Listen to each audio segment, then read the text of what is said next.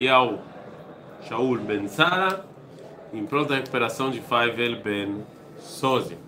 É, nós ontem, então, é, eu vou emprestar o livro, mas tem que terminar ainda, estou no meio ainda. Tá bom. É, ontem a gente começou então falando sobre a guerra, falamos sobre Gilberto Gil. Vocês escutaram a música do Gilberto Gil, óbvio, A paz. a paz. E vocês viram uma música muito profunda, muito bonita e muito legal. E a gente falou então que, que o Rav Kuk fala que o Rav, que ah, o Kor HaMashiach mitorel quando tem uma guerra grande. A gente falou que a guerra grande é guerra grande, não é tipo, ah, foi lá o malvadão e atacou o malvadão. Ele está falando de uma guerra realmente de proporções gigantes. Então, que só tiveram duas guerras mais guerras que movi- movimentaram o mundo né? É, na história moderna tiveram só essas, mas eu acho que Você acha que é dos Estados Unidos? eu acho que as guerras dos seis anos, tal- 100 anos talvez também é, foram uma guerra é, é, também tinha vários países. É. Mas é que, mas sim tinha, bom, não sei, essa é uma boa pergunta também de o que, que o Rafa Kukrin chama de uma guerra grande. Óbvio que a primeira e a segunda guerra estão incluídas, a pergunta é se existe alguma outra que estaria incluída nessa definição de grande guerra. É, eu acredito que sim. É, ti- tiveram guerras de grandes impérios no, no, no passado, os gregos contra os é, persas, foi uma guerra que realmente também foi de grandes proporções. Alexandre o Grande, sem dúvida nenhuma, mudou o mundo, né? Sem, realmente guerra de grandes proporções também. É, e, de qualquer maneira, o cara veio com, com o do, do outro rabino para minha aula. Mas eu não fiz. Não é com pontinha mais bonita encadernada, dá pra ver a diferença. Atenção à diferença que os nossos telespectadores, por favor, me dá. Os telespectadores, a diferença entre o programa latino e o programa americano. Este é o programa latino, é a mesma coisa, mas- e esse é o programa americano. Então vocês estão vendo a diferença encarnação. É. Bom, então nós, é, então é, eu acho, eu acredito que sim houve out- outras guerras que a Korra Mashiach, ou seja, grandes mudanças no aconteceram, mas não é qualquer guerra, não é, sei lá, Chechênia, não sei o que. A gente está falando de guerra realmente com proporções é, globais. É, isso que a gente viu. Agora, ele vai trazer o Pasuk Et Azamir e Guia. É, o momento de, de cantar chegou. Aritzim, Areshaim Nichadim. Agora, por quê? Por que que realmente, quando, o que, que a gente falou que não é que ela gosta de guerra, mas se os seres humanos fazem guerra, seja lá o motivo que for, então Deus usa isso como um meio para o mundo evoluir. Então, os Ereshaim Nichadim Minaolam, as pessoas más são exterminadas. Né? Em grandes guerras, a gente vê que o mundo ele avança, as pessoas más são exterminadas, sem dúvida nenhuma na Segunda Guerra Mundial. Isso aconteceu, né? o, o nazismo foi exterminado do mundo. Ah, na Rona ainda existe alguma coisa, etc., mas, mas como ideia, como partido político, foi exterminado. Né? E o mundo ele, ele, ele, ele avança, ele se, né? Ideias, ah, muitas vezes você não pode construir no- prédios em bases ruins. Você implodir e depois construir de novo, né? É, então, tem, coisa, tem ideias do mundo que elas têm que ser completamente erradicadas. Você tem que ver que essa ideia deu errado. E às vezes a guerra é a maneira de você ver isso, de você falar. Na Guerra Mundial, o mundo inteiro olhou a moral e ética, a filosofia que reinava na Europa, que se achava que eram os do mundo. Eles viram onde é que a filosofia europeia levou o mundo. Falaram, isso aqui já não serve mais. Nós precisamos de algo novo. O mundo precisa de algo novo, né?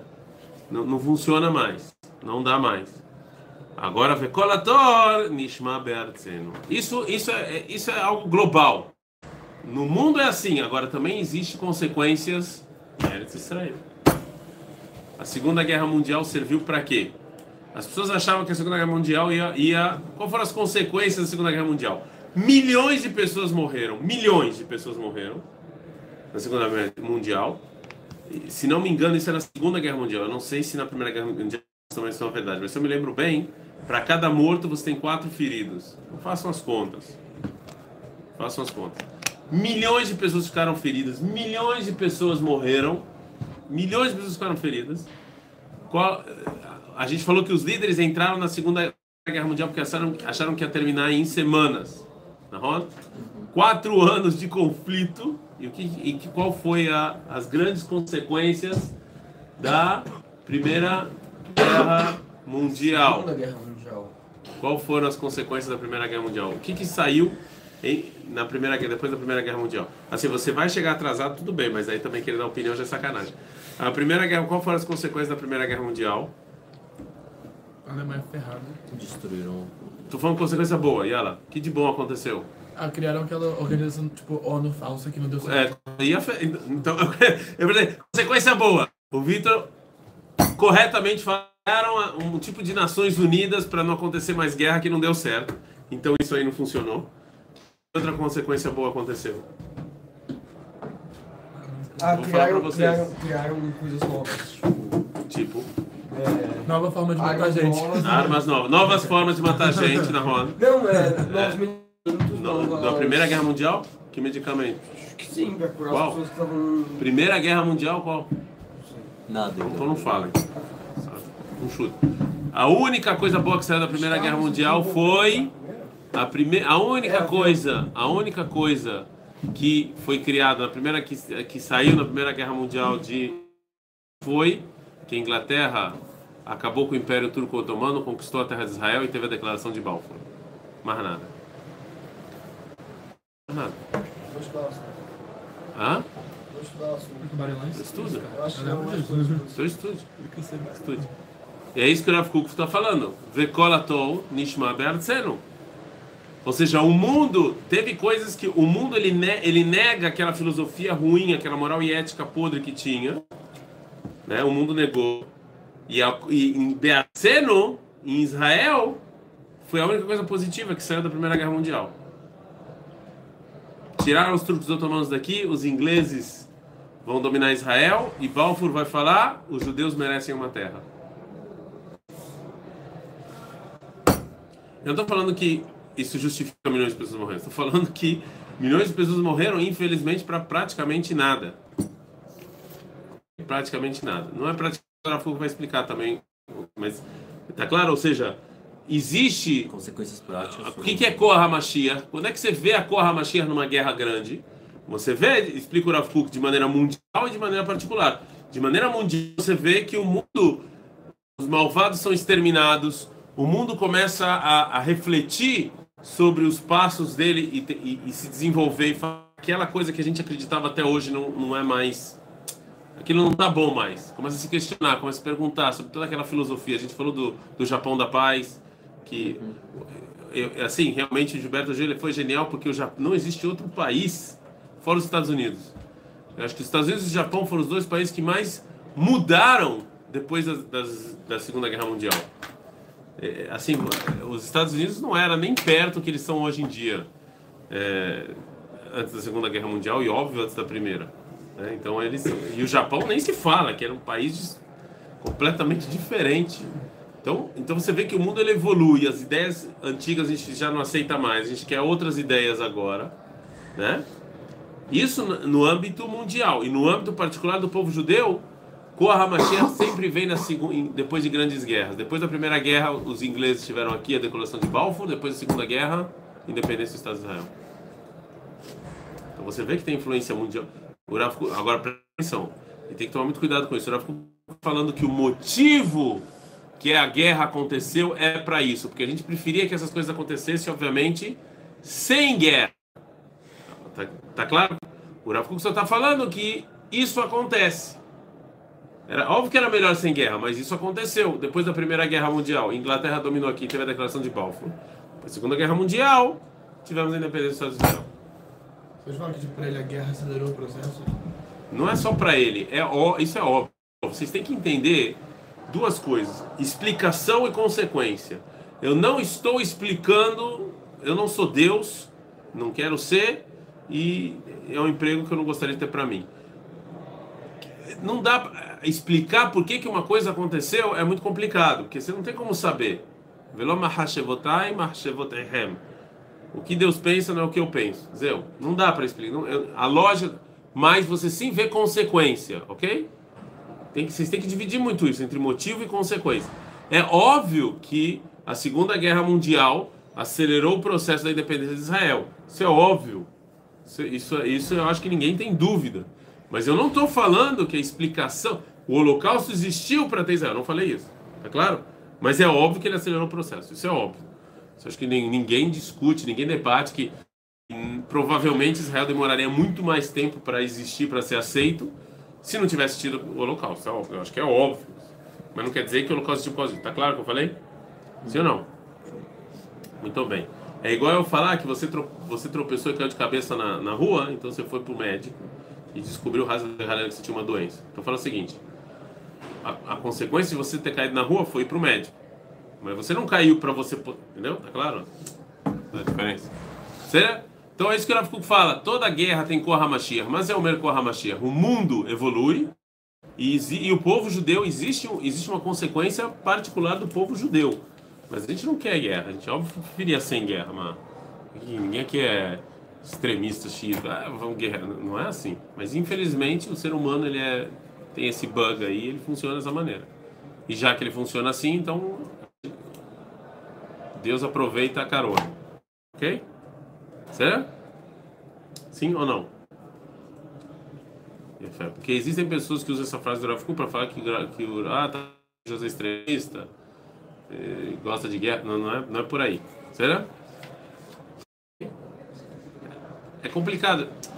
Você falar de guerra, você falar que tem coisas positivas saíram da guerra, dá a impressão de que você acha legal. Mas não é, não é. Será? Então, agora vai falar sobre conceitos cabalistas. Ok? Conceitos cabalistas. Então segurem. Não é Kabbalah do dinheiro. Não é a cabala de dinheiro, nem da beleza, nem da. Nem do Só amor. pra. Porque todo Não é. vídeo tem. É, todo vídeo tem esse não. Aí, Ridima Nispim Belomishpat. O que, que acontece numa guerra? Numa guerra, indivíduos acabam morrendo sem, sem julgamento. A guerra, consequência da guerra é que pessoas morrem. A gente falou na Primeira Guerra Mundial, milhões de pessoas morreram. Na Segunda Guerra Mundial, mais ainda.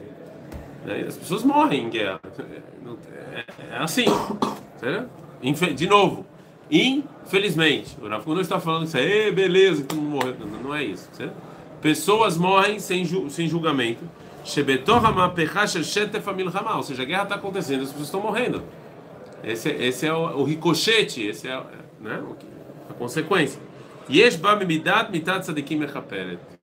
Fala, Rav Kuk, se uma pessoa morre sem julgamento, então isso é igual a mitat tzadikim, é igual a pessoa do justo, que quando um justo morre dessa maneira, você expia os pecados das pessoas. Existe algo que de expiação de pecados quando existe morte desse, dessa maneira. עולים הם למעלה בשורש החיים, בעצמות חייהם, מביא ערך כללי לטובת ולברכה לכלל בניין העולם, בכל ערכיו ומובניו. E aí, essas almas, elas, elas vão agora se juntar à raiz e, e- e da vida, e que também tem algo positivo que acaba acontecendo para o mundo inteiro. Ou seja, é, existem pessoas que influenciam em vida, ok? Existem pessoas que influ- influenciam em vida, existem pessoas que influenciam em morte. E quando elas influenciam em morte, o conceito da Kabbalah é que a Neshama, a alma dela sobe para o Shoresh Hayem, ele vai para a raiz da vida, eles influenciam o mundo depois da morte deles. E não durante, não em vida. Certo? Ou seja, o conceito cabalista, você pode influenciar o mundo de duas maneiras. Você pode influenciar o mundo em vida, você pode influenciar o mundo em morte. Vou dar um exemplo vocês. É, tolo, não sei se é tolo, mas estou tentando pensar.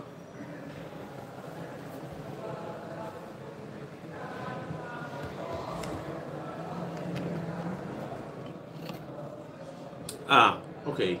Escodes é um, é um bom exemplo. Escodes, né? O Escodes é o Rebbe de Pi- de Piacenza. Piacenza, Piacenza, algo assim. Piacenza. É, ele, ele era rabino no gueto de Varsóvia, ok? E no gueto de Varsóvia é, faziam seu Dash Lishit no gueto de Varsóvia.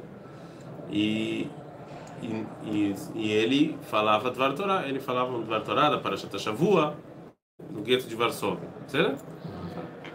As pessoas que escutaram Dvar Torah dele onde estavam, onde estão, provavelmente ninguém, ou seja, temos sobreviventes do gueto de Varsóvia poucos. Eu acredito, eu acho que ninguém que escutou o Rebbe Piacenza, o Escodas, ele só as pessoas sabiam que ele estava lá, ele era famoso e sabiam que ele fazia isso, mas, mas que escutou ele mamash, quase ninguém. Eu acho que ninguém até, não sei se ninguém, quase ninguém, certo? E ele fazia seus xixi no Gueto de Varsóvia. O Gueto de Varsóvia foi praticamente terminado. As pessoas que escutaram ele provavelmente já não estão mais entre nós. Ele, Motzei Shabbat, escrevia as ideias que ele tinha da Parashá. Ele juntou essas ideias e, e ele já estava vendo que o gueto estava diminuindo. Eu não vou entrar agora no, no- no lado histórico, né? Mas ele já estava vendo que, que o gueto estava diminuindo. O que, que ele fez? Ele enterrou os, os escritos dele no gueto de Varsóvia. Ele saiu do gueto e ele morreu. Entendeu? A gente sabia, as pessoas sabiam que existia um Rabino de Tenza no Varsóvia. Sabia que ele falava seu da mas não sabia que ele escrevia Motzei Shabbat. Certo? Faleceu. A influência dele, educacional, em vida, foi no povo judeu foi nula, ou quase zero, foi muito pouco. Ele influenciou as pessoas que estavam ao redor dele em- Varsóvia e só. morrer. E não passou isso para ninguém também, porque eles morreram. Então, influência nula. Depois de alguns anos, encontraram os escritos do Rebbe Piacenza, encontraram enterrados. Você encontra coisas até hoje. Né? Tem uma Ron Shemolam, uma Ron Shemolam, é... isso foi em Hermno. Em Hermno, eles encontraram. O que foi que eles encontraram? É, um bebê, uma alçada de um bebê. Eu acho que foi isso, acho que foi uma alçada de um bebê. Eu conto a história para vocês lá, lá em Hermno. E eles, eles encontraram, eles enterraram ele de novo, fizeram teques e tal. Mas acho que, que parece que fizeram. Ele fez o Brit Milá, a histó- nem que a história que ele fez o Brit Milá, o pai fez o Brit Milá a caminho da, da morte. Ele fez o Brit Milá na criança, que ele queria que a criança tivesse Brit Milá. E o, e o Mahon encontraram, os poloneses encontraram isso lá, conversaram com o Rabino Mahon Shemon lá e tal. Ele pegou as ossadas, enterrou. Acho que ele está enterrado até lá, em Hermno mesmo. A gente viu isso. a gente Tem os três né? É, a gente viu. É, então, assim, a, a, a, a- Tem, tem muitas coisas que eles continuam descobrindo na, na Polônia. Não é que já, já encontraram todas, não? Queria que eu não sei de tudo pessoas já tem muita coisa que eles que eles já descobriram, então conti- seguem descobrindo até hoje. Então eles encontraram o livro do do Rebbe eles encontraram lá, né? E eles lançaram o livro Escodes. Agora, a influência dele foi muito maior da morte. Certo? É isso que o Rav Kuk escreve. Esse é o Musa Kabali que o Rav Kuk escreve. Olam Ou seja, essas pessoas que faleceram durante a guerra, é, é, ele, a influência deles e da alma deles é em morte, não em vida. Eles, eles influenciam o mundo em morte, não em vida. São pessoas que, de novo, eu sempre vou deixar isso claro, porque quando a gente está falando, aparece aqui que "Ah, Rav, eh, vamos lá, Zohreniná, Zohreniná, porra, todo mundo. Não é, não é por aí. certo? Ele, ele, é óbvio que é uma infelicidade. Rav só está falando o que, que a guerra traz de positivo, mas não é que ele quer guerra, ninguém quer guerra. Certo? Então, mas o positivo é que, que essas pessoas, a alma delas, a parte espiritual delas vai ser, a influência delas vai ser depois de.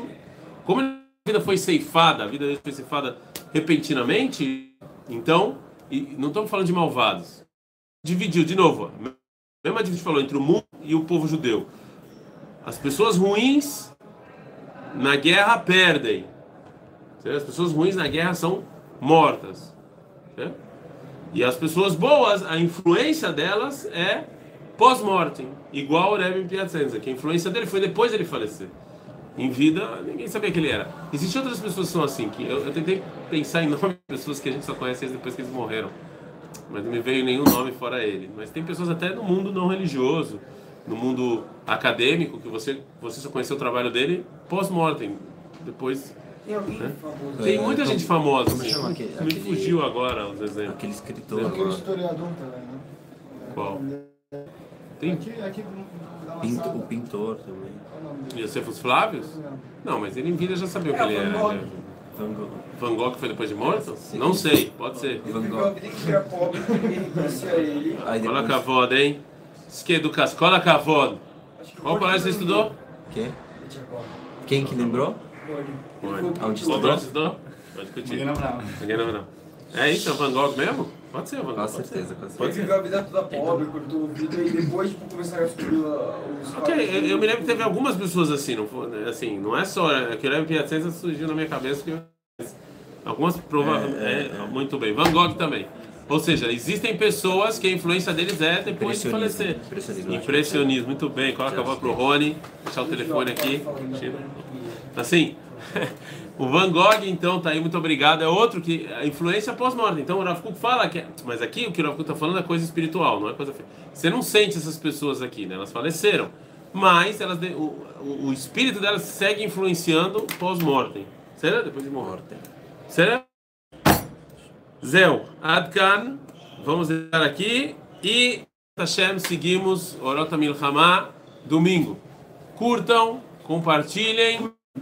Curtem ou curtam? Curtam. Né? Curtam. Ah, eu falei certo então. Então, um a um, um a um. 1 a 0 do Van Gogh empatou com esse seu curtem aí. É, deixem o like, ativem o sininho do canal aí. E Bezrat Hashem, domingo a gente se vê. Shabbat Shalom para todos. E lembrando que no judaísmo é Shalom, é paz. Aqui é só. O Rav Kuk, inclusive, a gente vai ter aqui uns 40 aulas de, de Orota Milhamá. Parecia que ele só falou disso, mas, mas o Orota Milhamá no livro dele é, é pouquinho. Aqui é só. É, é isso. Nos vemos. Coia. Assim, vai ter que ducha então? Não. 10 shekels cada um?